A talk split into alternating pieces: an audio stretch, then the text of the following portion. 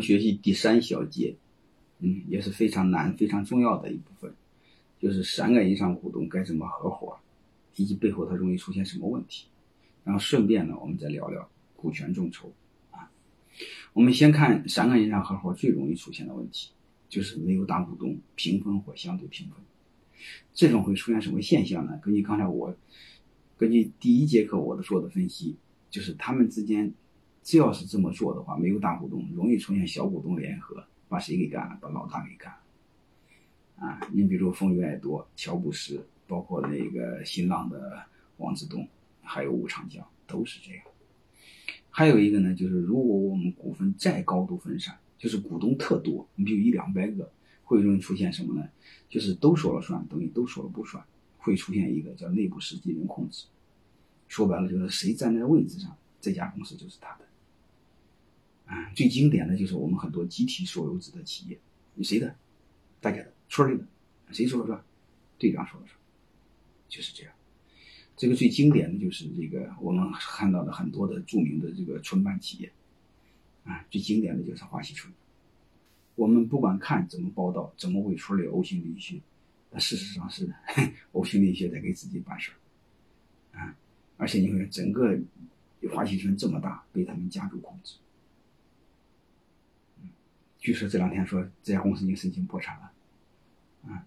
就是不管怎么着，他只要是违背人性、违背管理的基本原理的，一般都不会长久。还有一个呢，就是我们分完股份分错的话，你会发现。因为分股份只和股份挂钩，不和干活挂钩，这就会出现有些人小富即安，哎，偷懒，那怎么办？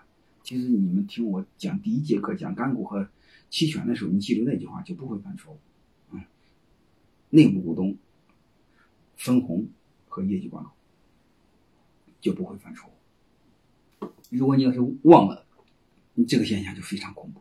那样的话，越干活越吃亏，越不干活越赚便宜，养懒人嘛。过去的生产队大锅饭不就是这样？所以我一再说，我们要尊重人性，不要对抗人性，更不要讲感情、讲道德，越讲越虚，没有用。还有一个就是，我如果做不好的话，就会被小股东绑架，啊，就大股东被小股东绑架。最经典的就是这个百分之十，呃，四十七和四十九和百分之十，这时候你看两小的一联合把老大给办了，嗯。甚至小的再和那个大的把另外一个大的给办，嗯，这个小股东会控制这家企业，啊，这个也很恐怖。所以股权结构复杂就复杂在这儿，和我们想象的不一样。我只要是大股东就行。这个这个结构你会发现，四十九和百分之十这个结构，你越大股东越被动越倒霉，好吧？下面呢，我简单的从数学模型上帮大家分析一下我们股权结构该怎么做。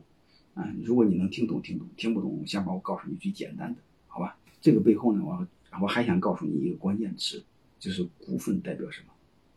因为我在第一节课的时候我就给大家聊过，嗯，权利代表利益，股份代表什么？我顺便从这个模型上也告诉你，好吧？因为这是作为我们老板一定要知道的。假设我们有五个股东，每个人二十个点的股份，然后这家公司呢，假设章程上就一句话，任何大事儿过半通过，就是投票权只要过二分之一都可以通过。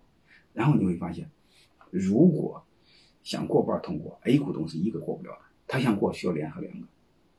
那 B 股东呢，想过也过不了，也需要联合两个。这样的话，每个人有几次联合的机会，就是不重复的话，有几次联合的机会。这个数学上就是组合，对吧？四个里边取三个。嗯，你想联合四四个里边取两个嘛？C 十二，我不知道大家知道不知道？这个你看就是这个四个四个里边取两个，每个人都有六次。好了，下面我帮你们分析股份代表什么，权利代表什么。如果每个人都有六次啊，每个人占总次数的百分比是百分之二十。股份比例呢，代表你的投入，你投入的多，股份就多。然后权利代表什么？代表你的产出啊，你的产出越，你的权利越大，你的产出越多，你的利益就能保证。好吧。这是非常简单的。我一再说，权利代表利益，我已经不说了，你大家都知道了，好吧？这个是从数学上讲的，那个是感性人士，这个是数学啊理性人士。这个股份呢，只能代表你投入的多。你投入的越多，你的股份就越多。但是你投入的多和权利不一定成正比，这是我们没有没有听过课的话，你会朴素的认为，哎，我投入的和产出应该是一样多，啊，其实不一定的，啊，你比如刚才我说过，我们那村里的，你比如那个很多城市这个扩张的时候，那个城乡结合部的村通过卖地都发了财，哎，你会发现，你同样有地，你会发现农民有地你发不了财，谁发了财？村长发了财，为什么？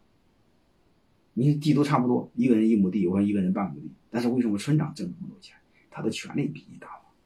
对吧？投入都差不多，啊，谁的权利大谁得的多，啊，所以就这么个逻辑，好吧？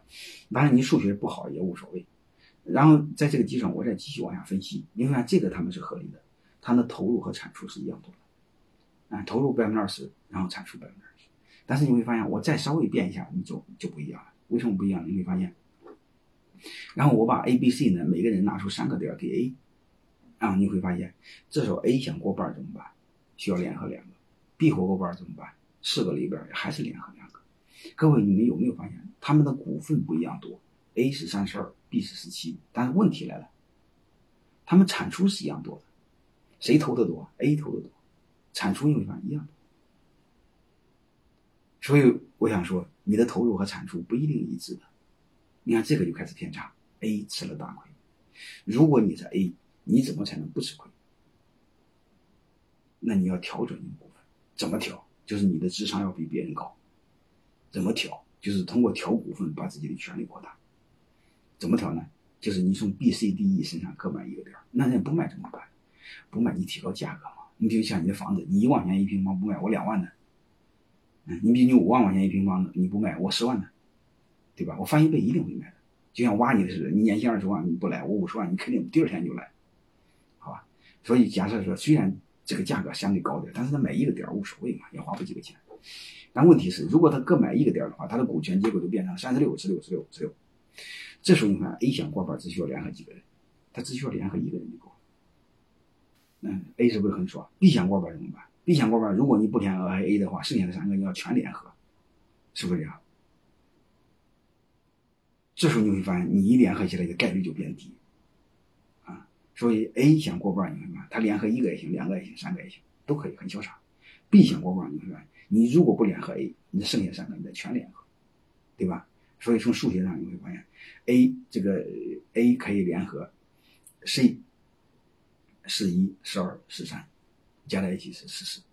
B 呢，要么联合 A，要么联合剩下三个当中的三个，C 是三，所以一加一等于二。所以这时候你看谁赚了天大的便宜？A 赚了天大的便宜。这个模型就告诉你们，权利和股份不一定一致，啊，不一致的时候你会发现，如果你权利大啊，股份少，那你就赚便宜了，啊，如果小你就吃亏了。如果小怎么办？你要聪明的话是可以调的，要不聪明的话，你傻傻的就吃亏了，啊，就这么简单。